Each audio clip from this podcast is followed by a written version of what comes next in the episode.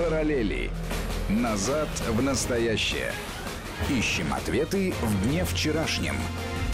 В Москве 15 часов 33 минуты. В эфире Вести ФМ программа «Параллели». В студии Марат Сафаров. По скайпу Армен Гаспарян. Армен, слышно? Да, Марат, Все, отлично, приветствую. Ну, к сожалению, с этим коронавирусом и пандемией многие воспользовались, и воспользовались не в благих целях. Э, на этой неделе ты уже комментировал те события, которые произошли в Праге в пятницу буквально. И события эти фактически за месяц до Дня Победы, они удручают, хотя об этом мы уже в эфирах говорили.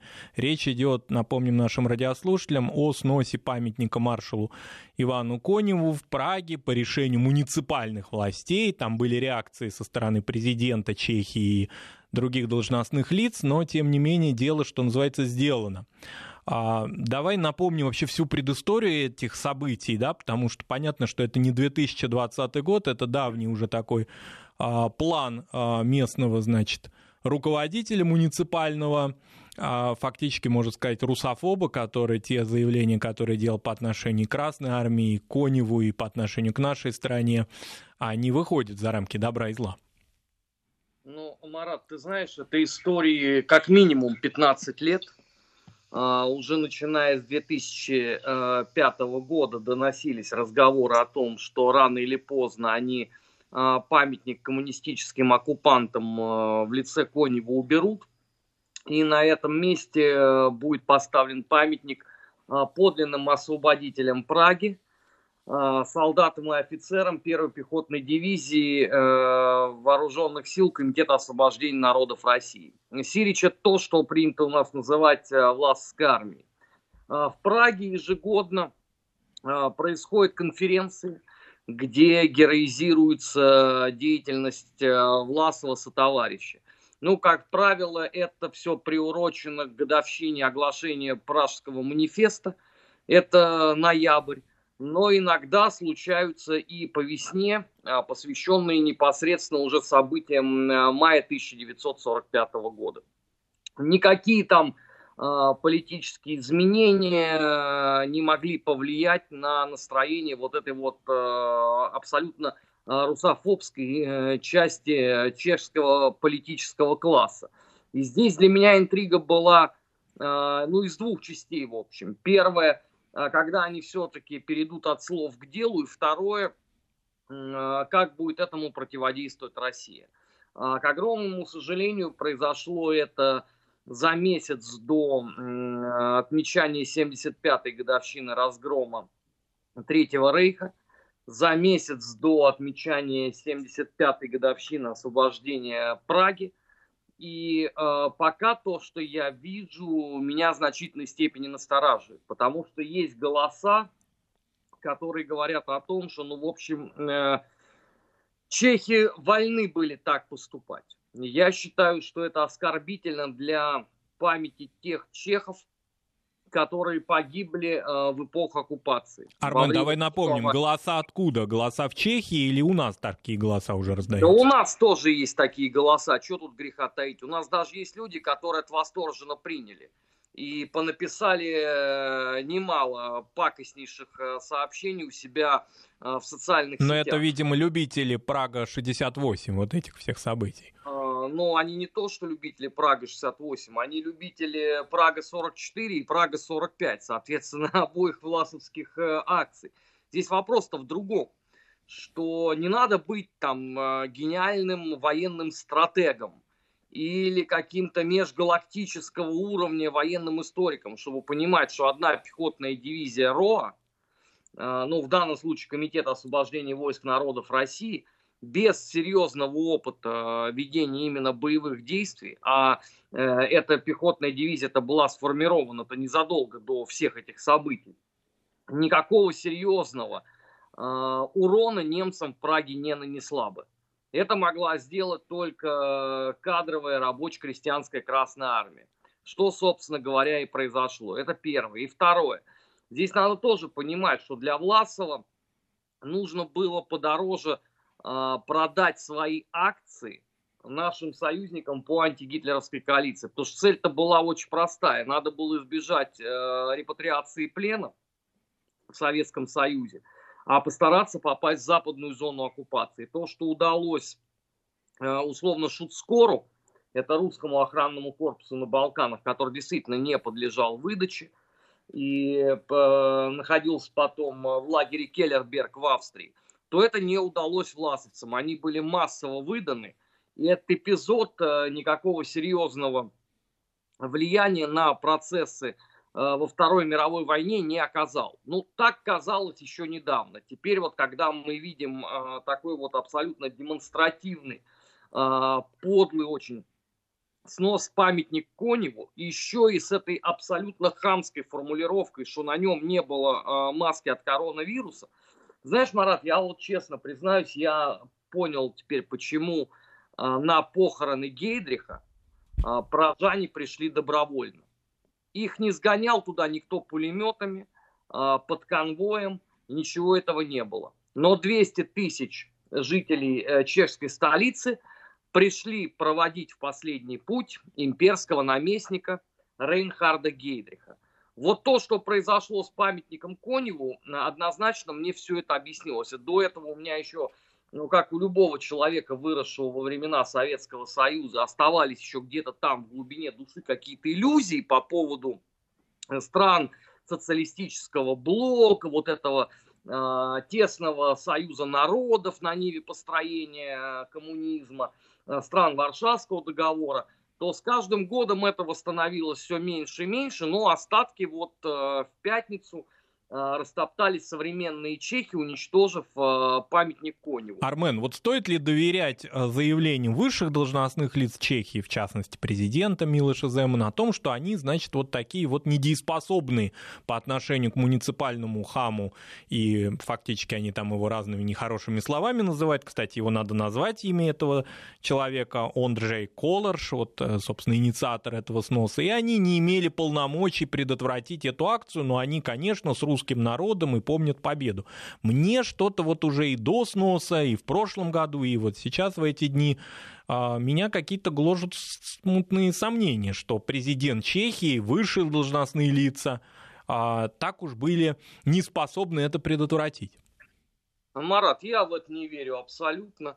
Это, мне кажется, из серии той позиции, которую сегодня очень выгодно занимать многим украинским деятелям о том, ну, начиная прям с Зеленского, да, о том, что мы против вандализма, но это выбор, э, собственно, определенной части народа. Конечно, если бы хотели бы, смогли бы оказать противодействие.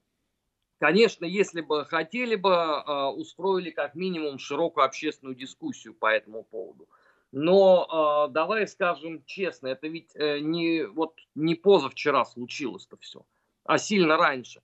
И мы с тобой, по-моему, несколько раз даже говорили, да. Вести ФМ а, об этом говорили, и в том числе о том, в каком порядке содержится там, например, а, захоронение власовцев, погибших тогда в Праге в 1945 году. Это же тоже весьма и весьма показательно. Ведь, э, понимаешь, вот сам по себе вот этот вот эпизод, из которого раздули просто э, галактическое значение – власовцы э, пришли на помощь э, прожанам. Ну хорошо, даже если вот взять это за точку отчета, ну кто такие власовцы? Это люди, которые изменили присяги. Это люди, которые перешли на сторону врага в войне, э, целью которой было физическое уничтожение большей части их собственного народа. Это люди, которые запятнали себя многочисленными военными преступлениями. Например, в состав той самой первой пехотной дивизии, которые вот так вот сегодня восторгаются э, в современной Чехии, э, входили люди из бывшей 29-й э, дивизии войск СС. Это дивизия Каминского, которая оставила после себя кровавейший след не только там на территории Брянской, Орловской областей современной России, а, например, при подавлении Пражского восстания. Это же все э, факты, от которых ты никуда не денешься. Это вот этих людей, по сути дела, сегодня э, в Чехии называют э, героями-освободителями.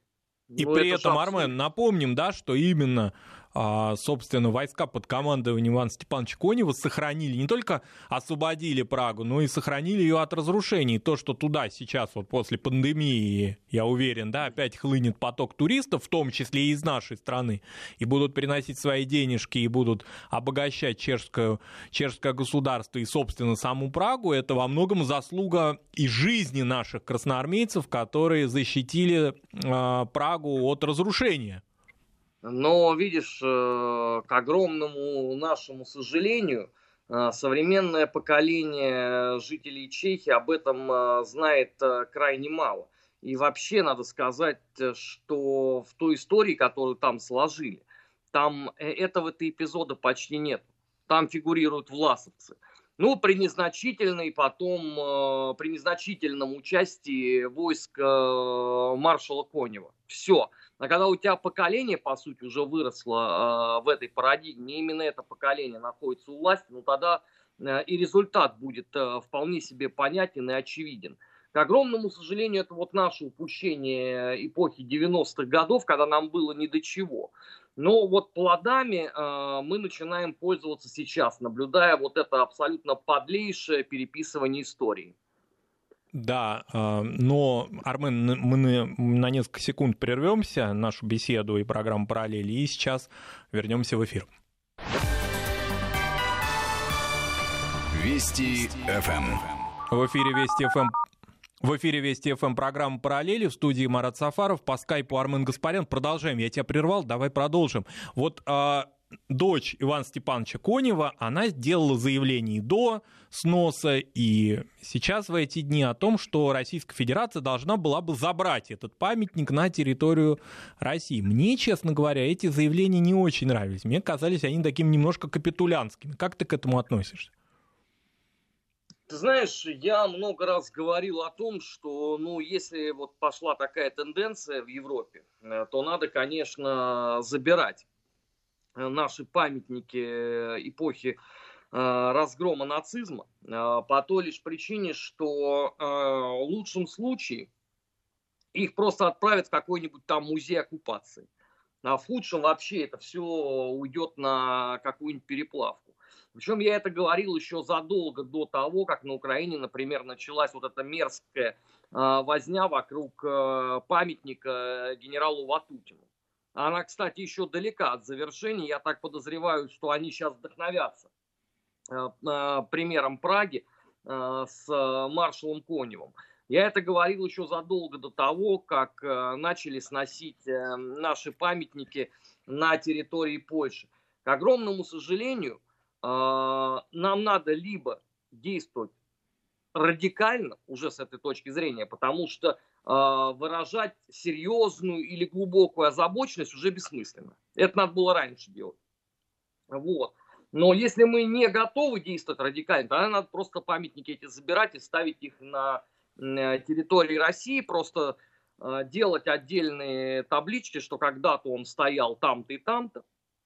И в силу э, мерзости всей этой публики, э, соответственно, приходится теперь его держать э, на территории нашей страны. Но ну, как вот, Армен, да, перезахоронение, вариант. напомню, да, нашим радиослушателям, по-моему, это еще в 90-е годы, да, произошло перезахоронение Черняховского из Вильнюса в Москву. Да, да когда да. уже вся эта жара пошла в Литве, и, собственно говоря, тогда это было осуществлено. Но ведь чехи вот теперь говорят, а давайте мы памятник установим на территории, подчиненной Минобороны Чехии, то есть не подконтрольным муниципальным властям, и, в общем, вот это будет под защитой государства. Почему они об этом вспомнили или эти предлагают какие-то полумеры а, именно после этого варварского сноса? Вот опять же возникает вопрос о том, хотела ли предотвратить эту акцию исполнительная власть Чехии, да? Много сомнений. Марат, ты знаешь, э, есть одно очень действующее лекарство, а, для приведения в чувство всей подобного рода публики. Как известно, а, вот э, у чехов есть э, собственная ахиллесова пята. Это многочисленные захоронения чешских легионеров, а, павших в гражданскую, например, войну, на территории современной Российской Федерации. Так называемый чехословацкий корпус, да, ты имеешь в виду? Да, да, да, да, он сам. У нас, если мне память не изменяет, аж в 20 городах уже открыты какие-то там мемориальные доски и всяческие напоминания о том, что тут вот в том числе были белочехи. Ну, если вы хотите на таком уровне поиграться, ребят, значит, тогда надо просто взять и закрыть все эти мемориалы к чертям свинячим. Тем более, что эти мемориалы, извините, они а, умудряются параллельно оскорблять и сторонников левой идеи, потому что понятно, да, для них гражданская война вообще начинается с мятежа белочехов, так, судя по э, статьям Ленина 18 э, года, так и русских консерваторов правого толка, потому что, извините, они никогда не простят э, э, чехословацкому корпусу предательство адмирала Колчака, которое тоже было. Вот это тогда может быть действительно такой абсолютный консенсус. Взять и сказать, ребят, вы снесли памятник Коневу, очень хорошо, мы закрываем все вот эти ваши здесь программы и проекты, э, связанные с белочехами, вплоть пока вы не одумаетесь и не примете для себя единственное верное решение. Может быть, так надо поступать. Мне это просто не нравится э, в свете того, что я всегда говорил, с памятью э, и с погибшими воюют только мерзавцы. Но если условно нас постоянно этим прижимают к стене, может быть, надо один раз ответить вот по их лекалам, чтобы, что называется, до печени дошло, а потом уже э, снова начать э, рассуждать про э, нравственность и про нашу традицию, потому что все наши попытки поговорить с этими мерзавцами на нормальном цивилизованном языке заканчиваются очередными подобными выходками. Заметь, что в Прибалтике, что на Украине, что в Польше, а, что в Болгарии. Болгарию мы что с тобой обсуждали? Да, братушки всегда отличаются в первых рядах в последнее время. Чехия а, – это постоянная история. Может быть, это потому, что мы силу не показываем. Но давайте один раз покажем силу. Давайте в конце концов стукнем кулаком по столу так, чтобы упали с подоконника все э, горшки с цветами. Кстати, ты сегодня упомянул уже Украину, а на Украине буквально 28 марта новое, значит, событие идеологической борьбы музей Николая Островского, писателя в городе Шепетовка, Хмельницкой области, переименован в музей пропаганды. Вот как тебе нравится такое событие? Я буквально две недели назад был на территории нашей страны в музее Николая Островского в городе Сочи. Он действует, работает. И вот когда все пандемические карантины завершатся, приглашаю наших радиослушателей, кто будет в Сочи, побывать в нем. Очень интересно. А вот в Шепетовке уже побывать в музее Николая Островского не удастся, потому что он становится музеем пропаганды. Именно так, собственно, за такое название и за такое переформатирование проголосовали депутаты а, Хмельницкого, значит, значит, совета. А, вот э, эта борьба уже не только да, с военачальниками, с героями войны, но и даже с довоенными деятелями историческими на территории, в данном случае, Украины. Как ее можно прокомментировать? Ну, во-первых, это не только пожелания местных этих маловменяемых э, депутатов, а это рекомендация, разработанная Институтом э, национальной памяти Украины. Причем еще во времена, когда эту артель свинопасов возглавлял Вятрович. А нынешние-то просто э, уверенно продолжают э, действовать ровно в той же самой модели. А что касается непосредственно самого Островского, ну слушай, он один из самых ненавистных им с этой точки зрения персонажей. Но наряду, наверное, с Булгаковым. А, потому что если Булгаков описал отношения а, белых офицеров ко всей этой вот э, гетманщине и петлюровщины, а, то Островский-то описал э, отношение э, условно вообще населения Малороссии к этому ко всему. И такие вещи для них, конечно, чрезвычайно нелюбимы. Для меня вообще, вот если честно, загадка, почему вот он еще столько лет при победе Майдана просуществовал. Потому что я впервые услышал о том, что они ликвидируют э, подобного рода музеи, если вот мне память не изменяет, ну либо в июне, либо в июле еще 2014 года. То есть очевидно, что решение это было принято уже давненько. Кстати, это Институт национальной памяти, это же он вовсе не э, при Порошенко был сформирован, а еще в 2006 году. И он, кстати, отлично существовал и давал рекомендации в эпоху Виктора Федоровича Януковича. Это просто для понимания. Да, вообще удивительно. Для меня тоже было очень интересно узнать, что музей так долго существует. И, правда, там а, уже за последнее время принимали, значит, в такие молодые бандеровцы, скажем так, юных жителей Шепетовки на территории этого музея. То есть памятник сам стоял, вся мемориальная экспозиция еще существовала, но уже все форм- форматировалось под другую идеологию. Ну, теперь уже все надо как-то с этим завершать, и просто и без затей назвали музеем пропаганды. Ну, разумеется, они сейчас э, внесут туда кучу дополнительного материала, я думаю, что это будет сделано а, в чем-то по французским лекалам. Ну, это так называемый да, э, музей резистанса. Но, конечно, а, с определенным, абсолютно бездарным и безмозглым колоритом Запада Украины. Это я не в том плане, там, что я их оскорбительно к этому отношусь, но просто любой человек, который держал в руках, ну, например, э, книги, изданные по этой теме на западе Украины, он это свежее чувство пронес с собой потом на протяжении многих лет. Потому что, ну, большего скудоумия очень сложно себе представить. Я так подозреваю, что э, сейчас э, будет экстренно переформатирована вся экспозиция там, э, добавится, э, наверное, история про оболваненное подполье. А мы же помним, да, что в этом городе было очень серьезное подпольное движение в годы Второй мировой войны уже, э, ну, в частности, Великой Отечественной. Э, и партизанское движение в том крае существовало. Сейчас я так подозреваю, что они расскажут о том, что это сплошь были офицеры НКВД, присланные непосредственно из Москвы строго по приказу Берии, никакого там местного населения в этом не участвовало, а местные, напротив, старались э, приблизить э, победу Великогерманского рейха и получить освобождение для неньки. Ничего другого я от этого сборища негодяев даже не жду. Да, ну там и, помимо всего прочего, и литературный персонаж, это отдельно сказано, литературный персонаж Павел Корчагин также запрещен. То есть он не прошел декоммунизацию, и, соответственно, публикация «Как закалялась сталь» и каких-то экранизаций, в том числе и советских с Василием Семеновичем Луновым, а у него отдельные, как мы знаем, там запреты связаны уже персонально, они все запрещены, и это неоспоримое такое уже решение. Вот теперь дошло дело до музея. Марат, ну это абсолютно логично, потому что Павка Корчагин-то известно, на чьей стороне воевал в эпоху гражданской войны. Поэтому какую же он может декоммунизацию пройти? Да, вот ну... это не петлюровский гайдамак, в конце концов, да, а красный командир, жизни своей не жалевший в борьбе с, а, в том числе с украинскими националистами. Поэтому здесь иллюзий никаких нет. И полагаю, это еще не последний на самом деле подобного рода эпизод. Интересно, сколько еще просуществует э, музей Булгакова в том же Киеве.